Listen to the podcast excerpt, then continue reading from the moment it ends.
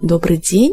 Сегодня я хочу сакцентировать ваше внимание на конструкции типа «он был таким-то», «он такой-то», «он кто-то», «он был кем-то».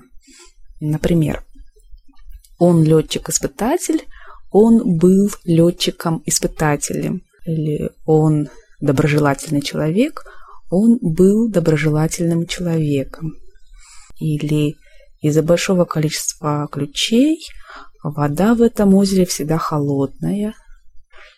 Я отдыхала на банном в конце августа, вода уже была холодной. Сегодня погода хорошая, вчера погода тоже была хорошей. Я надеюсь, завтра погода также будет хорошей. Лето в наших краях обычно теплое. Прошлое лето было теплым.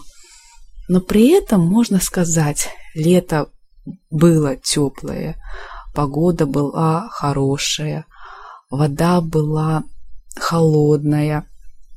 Но сказать, он был хороший человек, он был летчик-испытатель, он был первый космонавт, а, так сказать нельзя.